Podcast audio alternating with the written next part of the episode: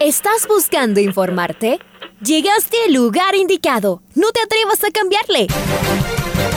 La red presenta. Ponte al día. Información deportiva al instante sobre la actualidad de los equipos ecuatorianos muchos goles y el drama que tanto disfrutamos. Los albos se pusieron en ventaja con doblete de Adolfo Muñoz. La Libertadores Femenina cuenta con sus 16 equipos. Con la conducción de los periodistas de la red, Raúl el Profe Chávez y Andrés del Pichón Villamarín. Mucha información que contarles aquí en 102.1 FM. El microciclo de la selección que arranca el día de hoy. Ponte al día. La red. Bienvenidos. Amigos, amigas, hola, hola, ¿qué tal? ¿Cómo les va? ¿Cómo están ustedes? De muy, pero muy buenos días. El placer de poderlos saludar. Día 16 de diciembre, día jueves. Arrancamos, comenzamos, iniciamos esta programación deportiva acá en el micrófono de la red. Vamos a abrir los micrófonos de la radio. Después se vendrá la primera luz, llegará jornadas, pasará por eh, Cóndor, llegará a Fútbol FM, tendremos la barra de la tribuna. Bueno, un día jueves con eh, muchísima información deportiva. Les saluda Andrés Villamarín Espinel en esta mañana algo nublada. Y comenzamos con el eh, saludo de mi compañero Raúl Chávez para posteriormente ir con los titulares en esta audición deportiva. ¿Cómo te va, Raulito? Bienvenido. ¿Qué tal Andrés? ¿Qué tal amigos, amigas? Fuerte abrazo, bienvenidas, bienvenidos al Noticiero El Día en su primera edición en este jueves 16 de diciembre. Arrancamos con los titulares. El campeón ecuatoriano quiere que Cristian Pederano se retire en Independiente del Valle. Renato Paiva ya diagrama la temporada 2022 donde quiere apostar por llegar lo más lejos en la Copa. Junior Sornosa tiene contrato con Corinthians, pero el Independiente del Valle lo quiere el próximo año. Desde la Argentina señalan el interés de Liga Deportiva Universitaria por un defensor. José Volterre Villafuerte no cobró dos años con el Club Deportivo El Nacional. Piero Hincapié tuvo minutos en el empate del Bayer Leverkusen. Sergio Agüero se retiró del fútbol por problemas cardíacos. Y finalizó la vuelta ciclística de República del Ecuador. Amigos, amigas, será momento de escuchar el editorial de este día jueves en la voz de Alfonso Lazo Ayala. No solo el Independiente del Valle dio una vuelta olímpica este fin de semana en nuestro fútbol se cerraron los torneos de las categorías menores, sub-16, sub-18 y la reserva. Estos torneos son de interés de los clubes más que de los hinchas o de los periodistas. Allí es donde se están formando los posibles cracks de ya mismo. Hay clubes que invierten año a año para sostener este crecimiento. Hay otros, la mayoría, que llevan como una carga el tener que sostener estos equipos de chicos. Prefieren gastar afuera que crear jugadores propios. Independiente acaba de golpear definitivamente la mesa. Ese es el camino formar futbolistas es largamente mejor negocio. La Universidad Católica lo entendió hace rato largo, aunque no ha podido ser consistente, pero sigue invirtiendo. Esta vez generó el título con la reserva, que es la antesala al equipo de primera. Y por supuesto, que se ilusiona con nutrirse de ella. Varios de estos muchachos ya han estado rondando la primera del trencito azul. El campeonato los potenciará aún más. Luego los más chicos, de la sub-16 y sub-18, también jugaron sus propias finales eran partidos de ida y vuelta, como en la primera y en los estadios principales. Un momento único para todos los chicos. Con una curiosidad, o tal vez no tanto, en las dos categorías se enfrentaron Liga e Independiente del Valle. Estos últimos acostumbrados a estas finales y las vueltas olímpicas permanentes desde hace varios años. Incluso la sub-20 de los Rayados del Valle es la actual campeona de la Copa Libertadores de América. Al final resultaron cuatro partidos repletos de emociones y de idas y vueltas. En la sub-16 liga siempre vino de abajo en las dos finales. En la primera final vino de abajo y logró empatar a dos goles. En la segunda también perdía 2 a 0, pero en el cierre consiguió la heroica y ganó 3 a 2, vuelta olímpica. En la sub-18, en cambio, el drama fue todavía mayor. En el cotejo de ida, ida le dio la vuelta y derrotó al Independiente por 3 a 2. En la revancha, fueron los del Valle los que le dieron la vuelta y ganaron 3 a 2 también. Fabuloso. Pero había que encontrar un campeón y este llegó en el cobro de los tiros penales. Hubo polémica y enojos innecesarios. Discusiones por un penal erróneamente anulado por el árbitro. Liga repitió la vuelta olímpica. Será inolvidable para los chicos y el sueño de muchos de ellos, de los campeones y los subcampeones, de llegar y triunfar en la primera. Aquí, donde lo lúdico se impone a las presiones y obligaciones. Aquí, donde deben formarse los cracks del futuro cercano. Inversión, trabajo, organización y largos plazos deben imponerse en los clubes en general. La crisis de la industria futbolera ya no admite el despilfarro.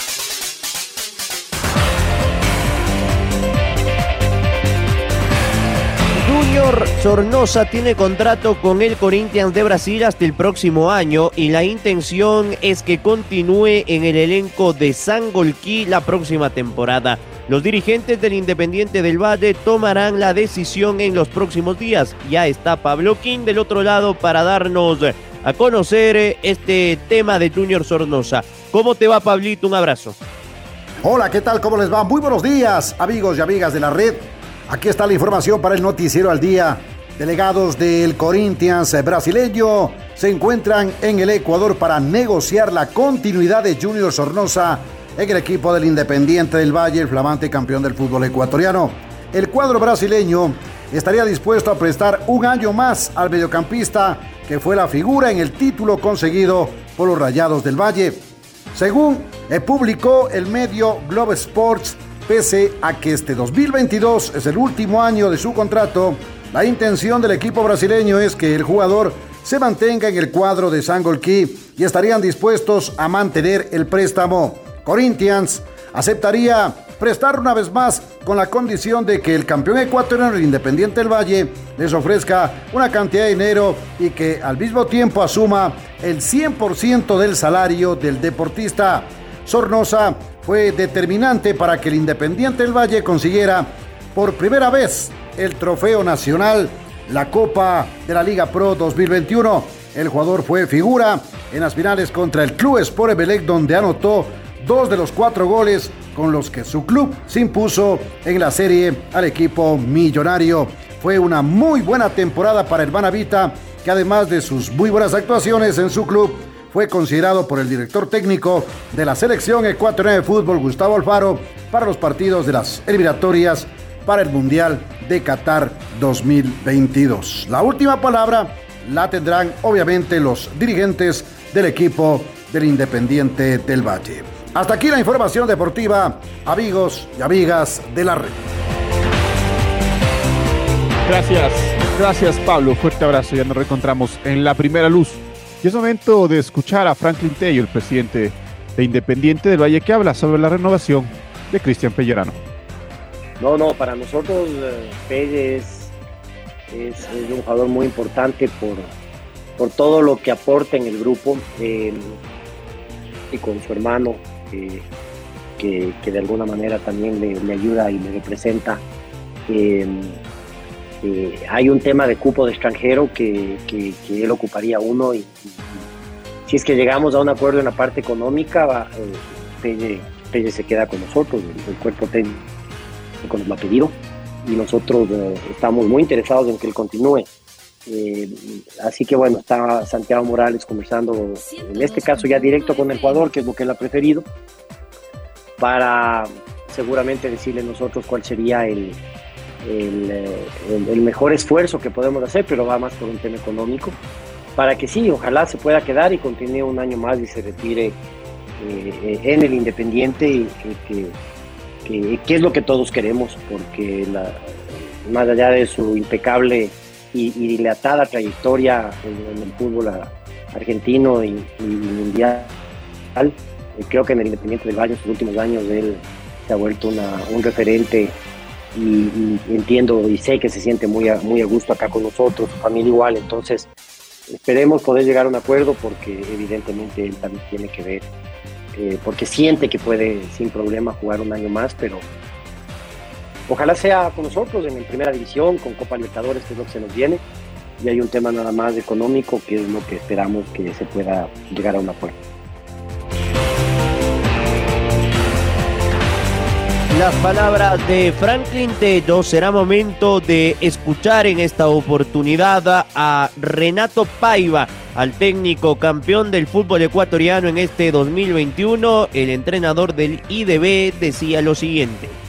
La filosofía, el modelo de juego no ofensivo, de tenencia, de, de posesión, de, ser protagonista, de querer tener, cuando no tenemos el balón, recuperarlo lo más rápido posible, de defender bien y con equilibrio como hemos conseguido hacerlo en esta segunda mitad de temporada. Entonces, eso nada va a cambiar. Lo que podrá cambiar, no cambiar, pero añadir a lo que tenemos, porque vamos a mantener este sistema y esta estructura de juego, lo que vamos a trabajar es otro sistema. Otro sistema y otras dinámicas para que antes de los partidos o durante los partidos nosotros tengamos la posibilidad de sorprender el adversario. Yo quiero que el adversario en la preparación del partido tenga problemas de percibir, van a jugar con cuadrado, van a jugar con línea de tres, van a jugar con línea de cuatro, van a poner en las bandas un extremo y un lateral para me hacer en dos contra uno. O sea, yo quiero pasar esas dudas a mis adversarios y, ¿por qué no? si lo que yo tengo en este momento no me está funcionando durante un partido, poder cambiarlo y así los jugadores tengan la percepción y la noción de lo que nosotros queremos. Y eso solo se consigue entrenando. Es momento de escuchar al presidente de la Federación Ecuatoriana de Fútbol, el señor Francisco Egas. Y a mí me duele mucho cuando justifican esa posición no con el buen rendimiento de Ecuador, sino con el mal rendimiento del resto. Eh, y parece que entonces jugamos. Creo que es, es, buena parte del. es, una parte del periodismo, no buena parte, yo creo que son pocos. Eh, pero nos enfocamos a decir, o, le buscamos, le buscamos el, malo al, a lo bueno. Y entonces decimos, no, lo que pasa es que vean lo que es Uruguay hoy, no le puede ganar a nadie. Y vean lo que es Colombia hoy, no le puede ganar a nadie, vive empatando. Eh, y vean lo que es Paraguay, que no ha podido hacer nada, y Chile, que medio ahí renació. Y yo digo, bueno, estamos hablando de selecciones que en experiencia nos superan ampliamente, que en nómina, si juzgamos eh, puntualmente por dónde están sus jugadores, por en qué ligas intervienen, cuánto, eh, cuál es el valor de mercado de esos jugadores, si son titulares en la Juventus o en el Real Madrid o en el Everton o en el Manchester United, es una eliminatoria complicada, donde todas las selecciones tenemos un nivel parejo. Otra vez quitas, quitando a Brasil y Argentina, que hoy se han deslotado y han tenido una, eliminatoria bastante tranquila. Pero es un nivel muy parejo y por ende ganamos unos, perdemos otros. Eh, y yo creo que en ese contexto Ecuador ha encontrado de alguna manera un rendimiento que le ha permitido estar siempre ahí. Entonces, sí, somos irregulares, tal vez somos irregulares, menos irregulares que el resto y yo creo que el ser irregular es propio de la eliminatoria sudamericana y nada tiene que ver con mediocridad de los equipos. Ahí las palabras del eh, presidente de la Federación Ecuatoriana de Fútbol. Vamos a ir con Lucho Quiroz. Eh. Él nos va a hablar eh, sobre Said Romero, que desde la prensa argentina lo sitúan como el posible defensa de Liga Deportiva Universitaria, defensa que pertenece a Godoy Cruz de Mendoza y que la última temporada jugó en un club de la B Nacional del Fútbol Argentino como Vida Dálmine.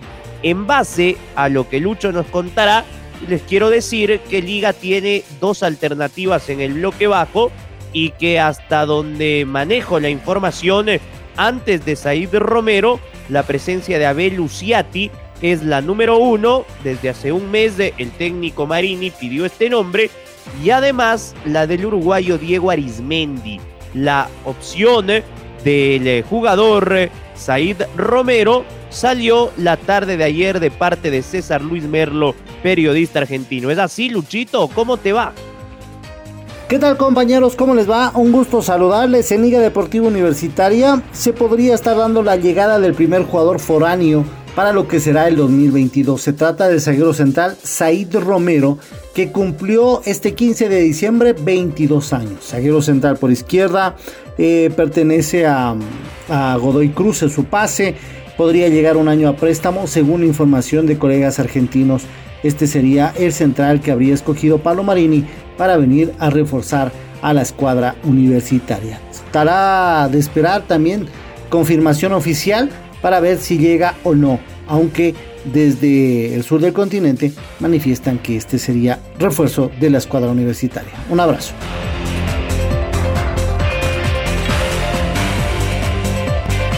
Un abrazo, un abrazo Lucho, muchísimas gracias por tu información. Y es momento de, escuchar a José Volter Villafuerte, el exdirector técnico del cuadro del Nacional, que habla sobre la deuda que tiene el equipo con él. Estamos afuera, yo estoy libre, no tengo ningún equipo. Terminó mi contrato con, con Nacional cuando terminó el partido con Independiente Junior. Me lo supieron manifestar que iban a traer un cuerpo técnico extranjero y que yo mirara eh, si podía volver a la, a la formativa, a la categoría sub-18. Yo le dije que iba a pensar con mi, con mi familia, porque si uno tiene ambiciones, si uno tiene metas, con la campaña que se hizo y se demostró de que sí se puede, de que el técnico ecuatoriano sí puede, ¿por qué no aspirar a tomar un equipo de primera o de la B mismo o de la o de ascenso, o sea, buscar otra otra alternativas fuera de Nacional y es lo que en este momento con mi familia hemos analizado y estamos en esa situación. No estoy diciendo de que lo que me ofrecieron lo estoy tirando por la borda, no, al contrario, el trabajo dignifica a las personas y a mí me gusta trabajar, sea donde sea.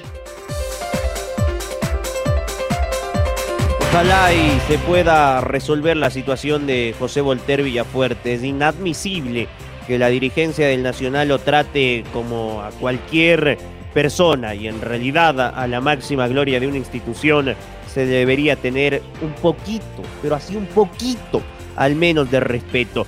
Vamos con eh, Domingo Valencia. Ayer hubo fecha en la Bundesliga y Piero Incapié tuvo minutos en el empate del Bayer Leverkusen que no pudo acercarse al líder. Domi, ¿cómo te va? Fuerte abrazo. Hola compañeros, ¿cómo les va?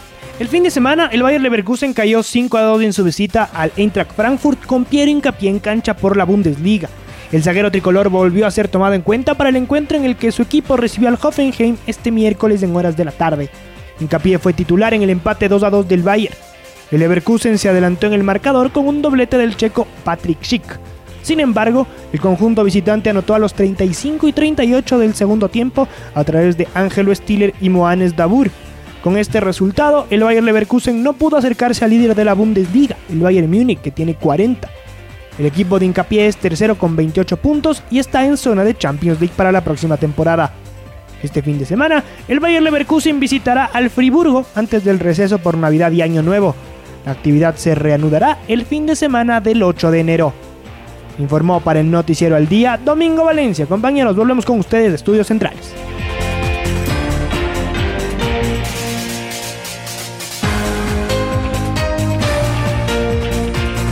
Claro imbabureño que pertenece al Team Pechincha, se consagró como líder de la general y nuevo campeón de la Vuelta del Ecuador 2021. Por su parte, Brian Obando se llevó la, octava etapa que se terminó el día de ayer.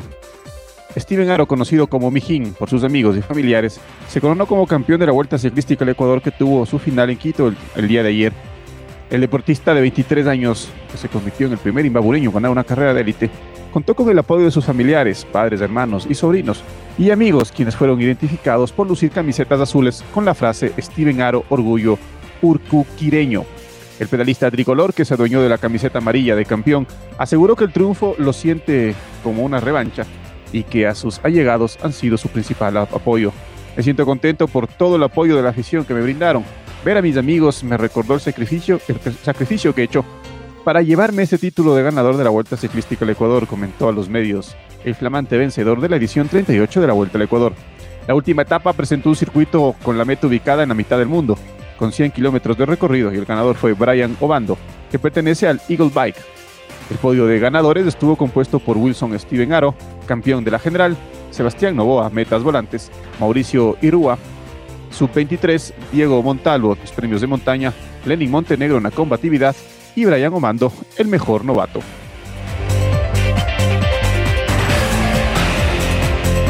Muy bien, ahí está la información que la hemos vivido de cerca en la Vuelta Ciclística a la República Nacional del Ecuador. Y en la jornada del día de ayer se despidió del fútbol Sergio El Kun Agüero, 33 años de edad para el argentino, multicampeón con el Manchester City, campeón con el Atlético de Madrid, nacido en las formativas del Club Atlético Independiente de Avellaneda, campeón de la Copa América con la selección mayor de Argentina, campeón del mundo sub-20 en el Mundial de Canadá. El Kun Agüero le dijo adiós al fútbol por problemas cardíacos. Lo escuchamos al delantero argentino. Esta conferencia es, eh, es para comunicarle que, que, he decidido dejar de jugar al fútbol profesional y nada, es un momento muy duro, pero bueno, eh, estoy muy feliz igual por la decisión que tomé. Eh, primero es, es, mi salud, ya saben por qué, por qué tomé esta decisión, por por el problema que tuve hace un mes y pico por ahí.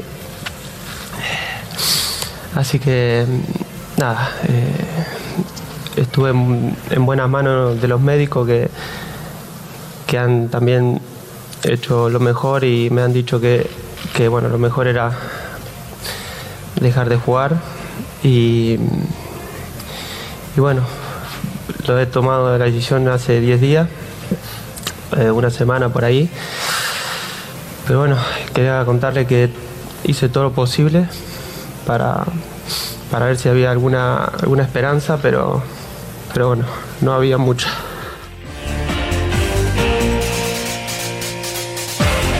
Es, momen es momento de escuchar el gol del recuerdo.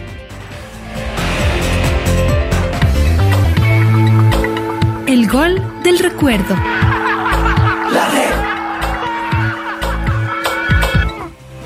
El 16 de diciembre de 2018, Liga Deportiva Universitaria recibió al Club Sport Emelec por el partido de vuelta de la final del torneo en el Estadio Rodrigo Paz Delgado. Los albos impusieron 1-0 y se coronaron campeones por undécima vez con este gol de Anderson Julio, que lo recordamos a continuación con los relatos de Alfonso Lazo Ayala y los comentarios de Patricio Granja y Andrés Villamarín.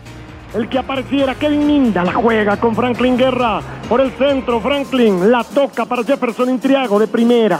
Alarga por derecha, Jefferson Orejuela es el que está trepando. Aquí está Jefferson, el otro Jefferson. La, Intriago es el que elude un hombre otra vez. Se viene por el medio, se va en cara, la juega hacia un costadito. Fernando Guerrero retrocede para dominar con la zurda. Aquí está Fernando todavía, otra vez para Jefferson Intriago. Es el motor de liga en la mitad de la cancha. Juega para Jefferson Allá va Anderson Julio. Engaña, elude a dos hombres. ¡Pégale! ¡Gol!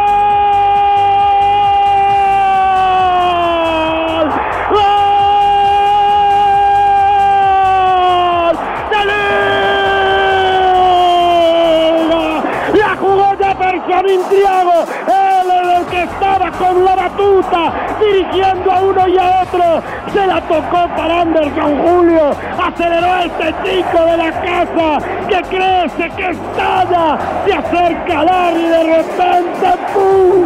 A la esquina arriba, ahí están los hinchas de la U, que saltan, que se ilusionan, ya están ganando 1 a 0 en su cancha, en la segunda final, en el Rodrigo Paz Delgado, estos que quieren gritar otra estrella, está ganando liga, comenzó encendida, decimos, qué golazo del chico, Anderson Julio, ya está guardado en un cuadro, Liga 1, en el 0, en la final del 2018. Y todo da inicio, termina, todo se cocina en esos dos interiores que tiene la U, los dos Jefferson entre Intriago y Orejuela la hicieron chiquitita, le fueron abriendo el espacio para que después Anderson Julio con picardía, con calidad y después con una severidad bárbara coja la pelota y ponga un zurdazo inmejorable para que Liga se ponga arriba en esta segunda final, para que Liga siga creyendo, para que Liga le gane Meleg 1-0. El gol más importante en la vida de Anderson Julio, del número 11, del que quiere la 11, del que viste ese número que le usó Tito Larrea o el gran Franklin Salas. La arrancada Intriago y Orejuela, después la corrida fue sensacional. Cómo se fue abriendo espacio, limpiando, aspirando y después sacando un remate al ángulo superior izquierdo para que el gol sea más vistoso. Volaba el rifle Ledrer no alcanzaba y Liga Deportiva Universitaria se empieza a poner cara a cara con la gloria. Golazo de Anderson Julio, como le decía Alfonso, uno de la casa que lo siente y que por ahora le tiene a sus hinchas festejando en el Rodrigo Paz Delgado. Ahora ya estás al día junto a nosotros. La red presentó Ponte al día. Informativo completo sobre la actualidad del fútbol que más nos gusta, en donde estés y a la hora que tú quieras. Quédate conectado con nosotros en las redes de la red. Síguenos como arroba la red Ecuador y no te pierdas los detalles del deporte minuto a minuto. Escúchanos en vivo en TuneIn y en los 102.1 FM en Quito. ¡Te esperamos!